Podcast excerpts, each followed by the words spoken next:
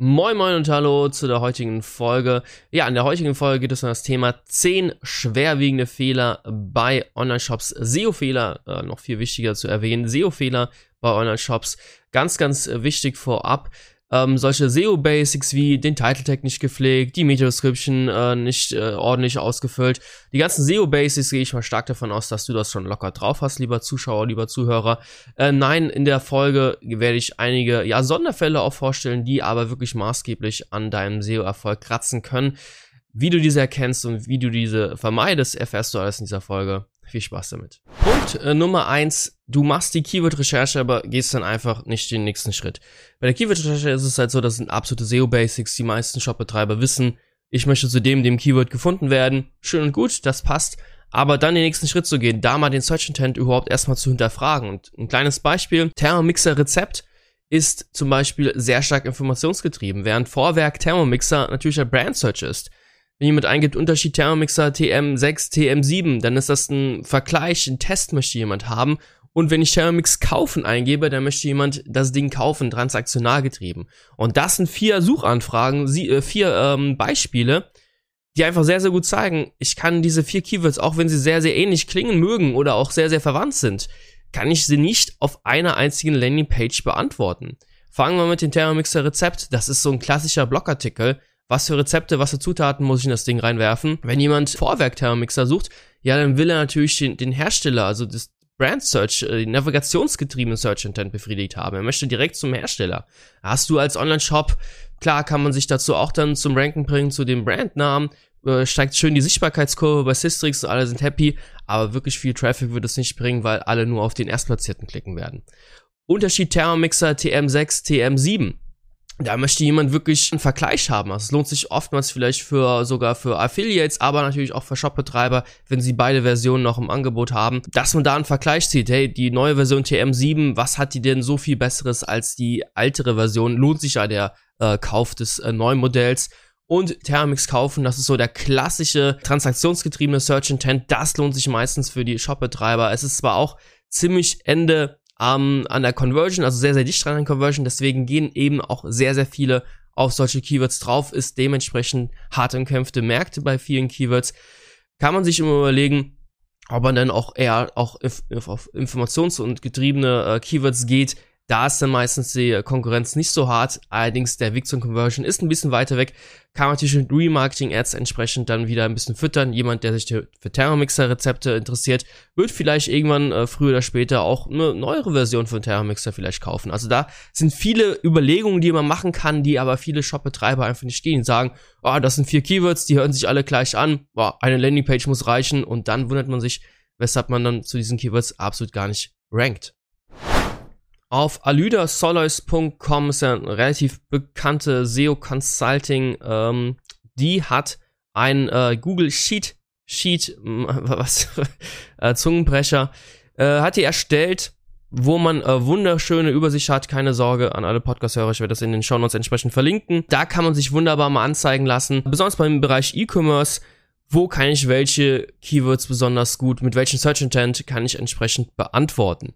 Also die Homepage ist beispielsweise sehr, sehr oft navigationsgetrieben oder informationsgetrieben. Also ich möchte einen Online-Shop für, weiß nicht, Schuhe haben, für Thermomixer. Ich möchte ähm, deine Brand suchen, also deinen äh, Unternehmensnamen. Also jetzt hier ein Beispiel hat sie Walmart äh, einfach mal eingeschrieben, äh, eingetragen.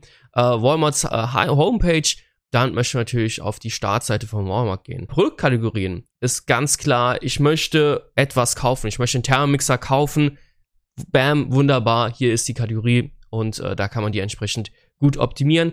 Äh, die Liste ist ein bisschen länger, ich werde es entsprechend verlinken in den Show Notes, da kannst du das gerne mal im Detail äh, durchgehen. Ist auf jeden Fall sehr, sehr hilfreich, immer sich zu überlegen, ich habe zwar diese Keywords, wo kann ich die entsprechend beantworten? Lohnt es sich auf eine Kategorie? Ist das vielleicht eine Unterkategorie? Ist es vielleicht sogar auf eine Filterseite? Sie hat ganz, ganz verschiedene Seitentypen einfach mal äh, eingetragen und dort entsprechend äh, Beispiele auch eingetragen. Welche Art von Keywords mit welchem Search Intent kann man denn da überhaupt beantworten. Ja, schon ein paar Mal erlebt, dass Online-Shop-Betreiber denken, wenn sie der günstigste in ihrer Nische sind, dann werden sie auch automatisch besser ranken, dass Google wie eine Art Preissuchmaschine im E-Commerce-Bereich unterwegs ist.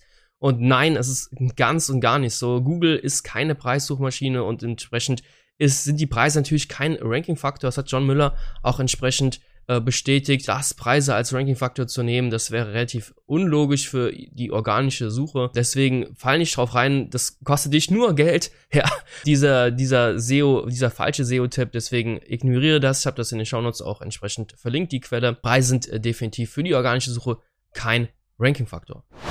Ja, der nächste Punkt, äh, zu wenige Produkte in den Kategorien. Was meine ich damit? Ein einfaches Beispiel, äh, so 2013, einer der ersten Kunden, äh, die ich damals äh, hatte, war unter anderem ein Online-Shop, äh, der ja Wandtapeten verkauft hat. Ich habe verschiedensten Tricks und Techniken versucht, da deren Kategorien nach vorne zu bringen und es hat so gut wie nichts geklappt. Und ja, später ist mir das dann eher so aufgefallen, dass das auch überhaupt gar nicht klappen kann. Denn dieser Kunde, er hatte in seinen Kategorien im Durchschnitt äh, fünf Wandtapeten im Angebot, fünf verschiedene Wandtapeten die Konkurrenz hingegen, die hat äh, Zehntausende von Wandtapeten, Styles, Varianten pro Kategorieseite. Und das ist natürlich klar, dass sowas nicht ranken kann. Wenn ich so wenig Produkte habe für Kategorien und Kategorien sind wunderbare Übersichts- und Einstiegsseiten über die äh, Suchmaschinen. Jemand gibt ein äh, Produkt ein, das er kaufen möchte.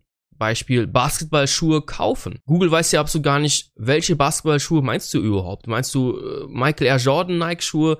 Meinst du von Adidas? Meinst du von, weiß nicht, Reebok, was für andere Hersteller es noch geben mag? Was meinst du denn für Basketballschuhe? Das ist viel zu generisch, deswegen nimmt Google besonders bei solchen Suchbegriffen immer Kategorien, damit sich der User sich weiter durchklicken kann, weil der User selbst ja auch nicht weiß, was für Basketballschuhe-Arten gibt es. Ich will jetzt einfach Basketballschuhe kaufen. Deswegen spielt Google Kategorien raus mit sehr vielen Produkten. Und ähnlich ist es so mit den damals, mit dem Beispiel Wandtapeten. Jemand gibt Wandtapete kaufen ein es gibt Millionen von verschiedenen Arten, von Stilen, von äh, Farben. Was für Wandtapeten willst du überhaupt haben, lieber Suchender? Und deswegen nimmt Google immer Kategorieseiten, Übersichtsseiten, wo der User sich erstmal durchklicken kann. Und wenn du dann abstinkst, in Anführungszeichen, im Vergleich zur Konkurrenz, Konkurrenz hat Zehntausende von Wandtapeten im Sortiment und zeigt die auch in den Kategorien und du hast nur, jetzt übertrieben gesagt, fünf, ja, dann hast du einfach keine Chance. Deswegen, wenn deine Kategorieseiten nicht ranken, dann schau dir unbedingt mal die Produktanzahl an und schau einfach mal, ja, auch wenn es nicht vielleicht der äh, beste feine Move ist, aber schau einfach mal, dass zum Beispiel nicht mehr lieferbare äh, Produkte, die zwischenzeitlich nicht mehr lieferbar sind, die vielleicht aber in naher Zukunft wieder lieferbar sind, dass sind die nicht sofort aus dem Shop wieder rauswirft, sondern einfach in der Kategorie drin lässt und dort einfach dann riesengroß steht, ja, ich war mal verfügbar, ich bin jetzt nicht mehr verfügbar, äh, Produkt XYZ, aber ich werde in naher Zukunft verfügbar sein, trag dich hier ein und ich informiere dich, wenn ich wieder lieferbar bin. Damit kann man natürlich auch wunderbar seine Shop-Kategorien groß halten. Ganz, ganz tödlich ist es bei JTL zum Beispiel, dem bekannten äh, Shop-CMS-System. Da ist oftmals so, wenn in der Kategorie zu wenige Produkte sind, dann äh, wird automatisch umgestellt, dass die Kategorie umleitet auf die Produktseite. Und das ist ziemlich tödlich, wenn nämlich so eine Suchanfrage du äh, ranken willst, die eben Kategorien ausspielt und urplötzlich dein Shop-System sagt, ja, du hast so wenige Produkte in deiner Kategorie. Ich leite jetzt um auf die Produkte und nicht mehr auf die Kategorieseiten. Dann hast du definitiv ein großes Problem. Deswegen, das ist eine kleine Einstellung bei JTL, die man auch rausnehmen kann. Wenn da Bedarf ist, wenn da Interesse ist, dann kann ich auch gerne mal ein ganzes Tutorial machen zum Thema JTL oder SEO für JTL äh, Shops einfach mal in die Kommentare reinschreiben und ich würde sagen, wir gehen bis zum, äh, wir gehen weiter zum nächsten Punkt. Ja, der äh, geliebte äh, Linkaufbau äh, sehen wir jetzt in der äh, Vergangenheit oder jetzt in der aktuellen Zeit sehen wir es immer häufiger, dass sehr sehr viele Shops ja auch bereit sind, dann Links einzukaufen. Das muss natürlich jeder für sich selbst entscheiden. Man verstößt da klar gegen die Google-Richtlinien. Google scheint da allerdings auch ein bisschen eingeschlafen zu sein aktuell. Muss ja für sich selbst entscheiden, aber wenn man das dann macht, dann bitte nicht die gleichen Links einkaufen, die die Konkurrenz auch hat. Das ist dann äh, relativ äh, billig und da entstehen natürlich auch dann einfache Muster und man kann nicht die Konkurrenz überholen, wenn man die gleichen Links hat. Das ist natürlich auch klar. Das muss man stärkere Links eben besorgen und da ist sehr, sehr wichtig, wenn man Linkaufbau betreibt, dass man eben wirklich starke Links bekommt, die von der Konkurrenz vielleicht nicht so leicht nachgebaut werden, äh, nicht so leicht nachgebaut werden können. Deswegen bin ich ein großer Fan von Digital-PR, von wirklich äh, so kleineren Content-Kampagnen, die man dann auch mittels Outreach wirklich an Webmaster äh, bekannt macht und da wirklich geile Links generieren kann. Das Ganze natürlich nicht skalierbar ist, ist es immer ein Risiko von den Kosten her, weshalb viele Shopbetreiber sagen, ja, dann kaufe ich lieber Links ein, wenn du das machst, wie gesagt, da auf jeden Fall dann äh, darauf achten, dass man Links bekommt, die eben äh, die Konkurrenz noch nicht hat. Dabei ist dann auch sehr, sehr wichtig, das sehen wir leider sehr, sehr oft, dieses Muster, dass wenn die Shop-Betreiber sagen, ja, wenn ich die Links hier mir einkaufen kann, dann bestimme ich auch einen Ankertext und die CURL, was auch vollkommen okay ist. Allerdings entstehen dann richtig krasse Muster. Hier ein äh, Beispiel mal mitgebracht gehabt von Majestic, aber wo man einfach wunderbar sieht, dass über 70 Prozent der Ankertexte wirklich Money-Keyword haben und exakte Ankertexte sind. Also zum einen, wer verlinkt auf eine langweilige Kategorieseite und wer verlinkt dann immer wieder mit dem gleichen Money-Keyword. Ja, das ist natürlich auch ein Riesenmuster, was früher oder später wie eine rote äh, Flagge einfach aufzeigen kann. Das unbedingt vermeiden. Da auf jeden Fall die Ankertexte möglichst variieren, möglichst viel auch auf die Startseite verlinken, sich da auch mal anzuschauen, wie baut die Konkurrenz Links auf, wie kommen die nach vorne haben die vier Links auf den Kategorieseiten, dann kann man nochmal sagen, okay, wir brauchen doch Links auf die Kategorieseiten. Oftmals ist es halt so, dass besonders größere Brands, die keinen Linkkauf betreiben, dass sie sehr, sehr viele Links haben auf die Startseite und von der Startseite aus geht eben die Linkkraft weiter auf die wichtigsten Kategorieseiten, die verlinken wieder weiter auf die Unterkategorieseiten und so weiter und so fort. Deshalb vorsichtig vor zu exzessiven Verlinkungen auf Unterseiten und besonders vorsichtig bei Ankertexten. Lieber Ankertexte variieren, äh, nicht nur das Money-Ankertext, äh, Money-Keyword verlinken, sondern den Brand äh, möglichst oft verlinken, mal generische Begriffe verwenden, da möglichst natürliches Profil erstellen und äh, dann äh, fällt das Ganze natürlich nicht so auf. Ein absoluter Klassiker, ich hätte schon fast gesagt, ich wollte es rausnehmen, weil es zu basic ist. Also machen so viele falsch, dass ich es einfach wieder aufgenommen habe. Und zwar zu wenig Content. Kategorien besonders brauchen Content. Der Fließtext dient dazu da, dass Google das überhaupt versteht, was für Produkte du da anbietest. Wenn du nämlich keinen Content hast bei den Kategorieseiten zum Beispiel, dann stehen natürlich nur die ganzen Produkte aufgelistet und wenn das irgendwelche äh, nichtssagenden äh, Produktnamen sind, ja, dann hast du da natürlich da ein kleines Problem. Google versteht überhaupt gar nicht, äh, was will diese Kategorie überhaupt von mir und wo ist sie überhaupt relevant zu welchen Keywords. Deswegen ganz, ganz wichtig, in den Kategorieseiten Content zu haben. Best Practice ist ja der, dass ein kleiner Einleitungstext kommt von zwei, drei Sätzen oberhalb der Produkte, direkt im Above Default Bereich. Dann gibt's den Button mehr erfahren, man klickt drauf, man scrollt die ganzen Produkte durch und dann kommt ein äh, weiterer, längerer Erklärtext.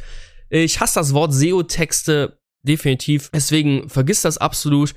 Erstelle einen Text, der wirklich einen Mehrwert gebietet. Klassiker oder Best Practice ist auch hier, sich einfach die häufigsten Fragen mal deiner äh, Zielgruppe sich anzuschauen wer, wer hat, was für Fragen haben denn die Zielgruppe, die dein Produkt kaufen wollen? Was für häufige Fragen entstehen da? Wenn man da entsprechend länger schon auf dem Markt ist, dann weiß man diese Fragen so oder so, kann die entsprechend ausführlich beantworten. Wenn man noch in einer neuen Nische unterwegs ist, dann schaut man sich eben die Konkurrenz an, man schaut sich an, was sowas wie ein KW-Find oder Systrix für W-Fragen ausspucken. Da kann man sich dann wunderbar ganz, ganz äh, tolle Texte erstellen, die dann auch entsprechend helfen, dass die Kategorie bestmöglich ranken kann. Bei den Produkten ist es oftmals so, ja, Produkte sind natürlich auch wichtig. Wenn jemand ein Produkt sucht, dann ist natürlich die Conversion äh, sehr, sehr, sehr dicht. Also wenn ich ein bestimmtes Motoröl suche und gibt da die Produktbezeichnung ein, die Artikelnummer etc., ja, dann will ich das Ding natürlich kaufen. Äh, wenn ich schon angezeigt bekomme, dann go for it. Und da kann es natürlich auch nützlich sein, dass Produkte entsprechend einen kleinen Beschreibungstext haben. Das muss natürlich keine tausende von Wörter sein. Ein kleinen Text reicht ähm, Beispiel äh, Shell 10W40, es ist irgend so Motorenöl. Wer braucht da schon einen langen 10.000 Wörter Artikel? Niemand. Das wird auch nicht helfen, dass sie, das Produkt äh, besser gefunden wird. Ganz klar, ein kleiner Text. Weshalb sollte man dieses 10W40 kaufen? Für welche Motoren ist das geeignet? Und go for it. Wenn das dann nur 300 Wörter sind, das reicht auch oftmals. Produkte haben das Problem, dass diese oftmals nicht das höchste Suchvolumen haben, dass eher viele Suchenden über die Kategorien den Einstieg suchen oder finden und da entsprechend bei diesen Kategorien äh, höheres Suchvolumen ist, weshalb man Produkte eher ein bisschen vernachlässigen kann beim Thema Content, aber das muss natürlich von Fall zu Fall entscheiden, von Nische zu Nische. Bleiben wir beim Thema Content und ja, vergiss TF-IDF bzw. WDF-IDF.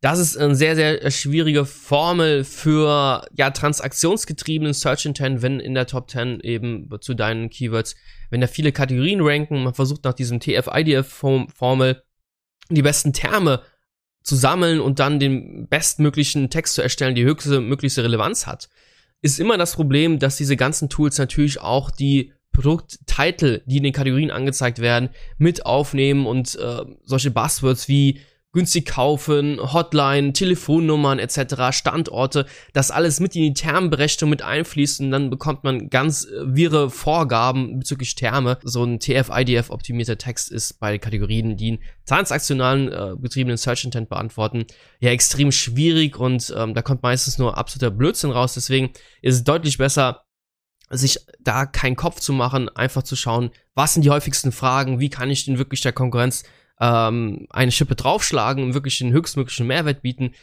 Das ist dann auf jeden Fall der bessere Weg. Anders sieht's ein bisschen aus bei diesen informationsgetriebenen äh, Search Intents, äh, Blogartikel, Guidelines etc. Da natürlich nicht falsch verstehen, natürlich der höchste Mehrwert gewinnt der User, der, den ich am besten ja abholen kann mit meinen Texten, der gewinnt in den organischen Suchergebnissen auch. Nichtsdestotrotz kann ich mit TF, IDF trotzdem nachschauen ob ich bestimmte Terme treffe oder nicht, ob ich vielleicht am Thema vorbeischreibe und Google mich deswegen nicht nach vorne lässt. Und ja, das ist einfach das bestmögliche Tool, um mich mit der Konkurrenz hinsichtlich Content zu vergleichen. Deswegen informationsgetrieben Search Intent ist natürlich solche Tools wie Termlabs.io oder Surfer SEO natürlich immer noch ja sehr zu empfehlen.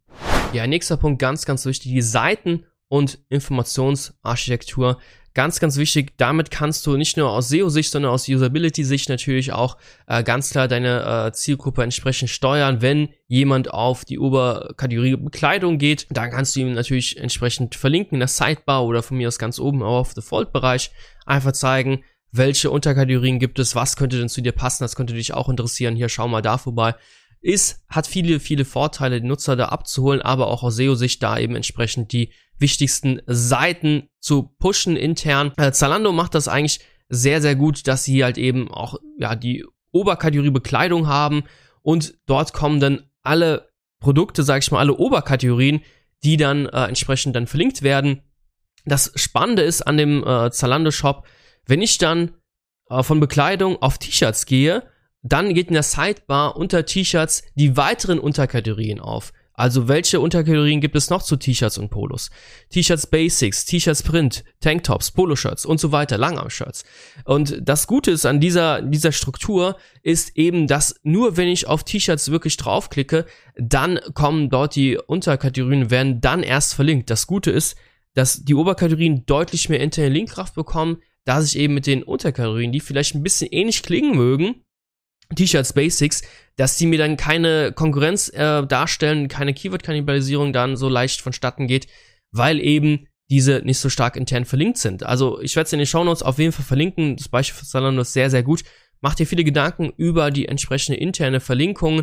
Shops, die das nicht machen, die verlieren wahnsinnig viele Potenziale. Deshalb überleg dir das sehr, sehr gut, wie du das sinnvoll planen kannst. Ja, der absolute Killer ist natürlich Duplicate Content. Das ist ja ein häufiger, schwerwiegender Fehler, der bei Online-Shops äh, kommt, zustande kommt. Ganz wichtig, Google straft das jetzt nicht irgendwie ab. Du hast Duplicate Content, du kommst jetzt hier äh, auf Platz 100. Äh, das ist jetzt nicht so. Allerdings ist die Suchmaschine einfach völlig verwirrt, besonders bei URLs, die dynamisch generiert werden, URLs mit Parametern etc., die immer wieder neu generiert werden. Da ist dann ein Sammelsurium an Millionen von URLs, wenn du Pech hast und die alle versucht werden, in den Index reinzupressen und das lässt Google natürlich dann nicht zu. Da entsteht wahnsinnig viel Duplicate Content. Wichtige Kategorieseiten verlieren an Rankings oder ranken gar nicht. Und das sollte man auf jeden Fall vermeiden. Daher ist immer der Einsatz von Canonicals natürlich sinnvoll. Wenn es äh, zum Beispiel bei Shopware gibt es ganz oft so, dass dann bestimmte Produkte, Produktvarianten eben diese Filter-URLs äh, bekommen, entsprechende äh, Parameter angesetzt werden. Die kann man aber bei Shopware wunderbar über Canonicals lösen, dass diese Filter-URLs eben wunderbar mit den Canonical hinterlegt sind. Hey, das ist die, das ist das Original, das ist das Produkt. Diese Filter-URL, die hat, ist nur eine Kopie. Ignoriere das einfach, liebes Google, bitte. Ähm, auf jeden Fall testen mit Sidebar, Right oder kleinere Shops können das auch gerne mit Seeability machen. Das sind eigentlich äh, sehr zuverlässige Tools, die dir sehr, sehr schnell anzeigen, ob du eben dynamische URLs hast oder ein sonstiges Problem mit Duplicate Content auf jeden Fall testen und regelmäßig monitoren, dass da nicht eben was in die Hose geht. Das ist, wäre ziemlich fatal für deine Rankings und ich würde sagen, wir gehen weiter zum nächsten Punkt. Ja, der nächste, aber auch der ja zeitgleich äh, letzte Punkt von den zehn schwerwiegenden äh, Fehlern ist natürlich die internen Search-Seiten indexierbar zu machen. Also das, äh, du hast die Suchfunktion, Suchfilterfunktion und da werden dann dynamisch immer wieder dann URLs erstellt, die eben dann den, äh, den Suchenden die passenden Suchbegriffe dann einfach entsprechend anzeigen, die Produkte etc., die Kategorien Und das führt natürlich sehr, sehr schnell zu Keyword-Kannibalisierung. Es werden die echten Kategorien kannibalisiert, die stehen dann in Konkurrenz mit den Filterseiten oder mit den Suchseiten. Filterseiten nicht, hatten wir gerade eben ja, mit den äh, Suchseiten. Das ist extrem tödlich natürlich. Hier helfen natürlich auch Canonical Tags, die eben das dann verhindern. Äh, No-Index-Tags kann man natürlich auch setzen, wenn das das Shop-System zulässt. Zur Not wirklich zur Not kann man das über die robots.txt-Datei steuern. Die robots.txt-Datei verhindert eben, dass der Crawler über die Seite drüber geht und die dann entsprechend ja in den Index aufnimmt. Wenn du das allerdings nachträglich erst machst, kann es sein, dass diese URLs schon im Index drin sind und dann kann es dauern, bis die dann wieder rausgenommen werden, bis die robots.txt-Datei, dieser Befehl, äh, diese Blockierung dann erst greift. Deswegen ist eher ein bisschen unschön dieser äh, Vorgang, besser als mit Canonical Tags oder noch besser mit No-Index-Tags. Da bist du auf jeden Fall auf der sicheren Seite dann.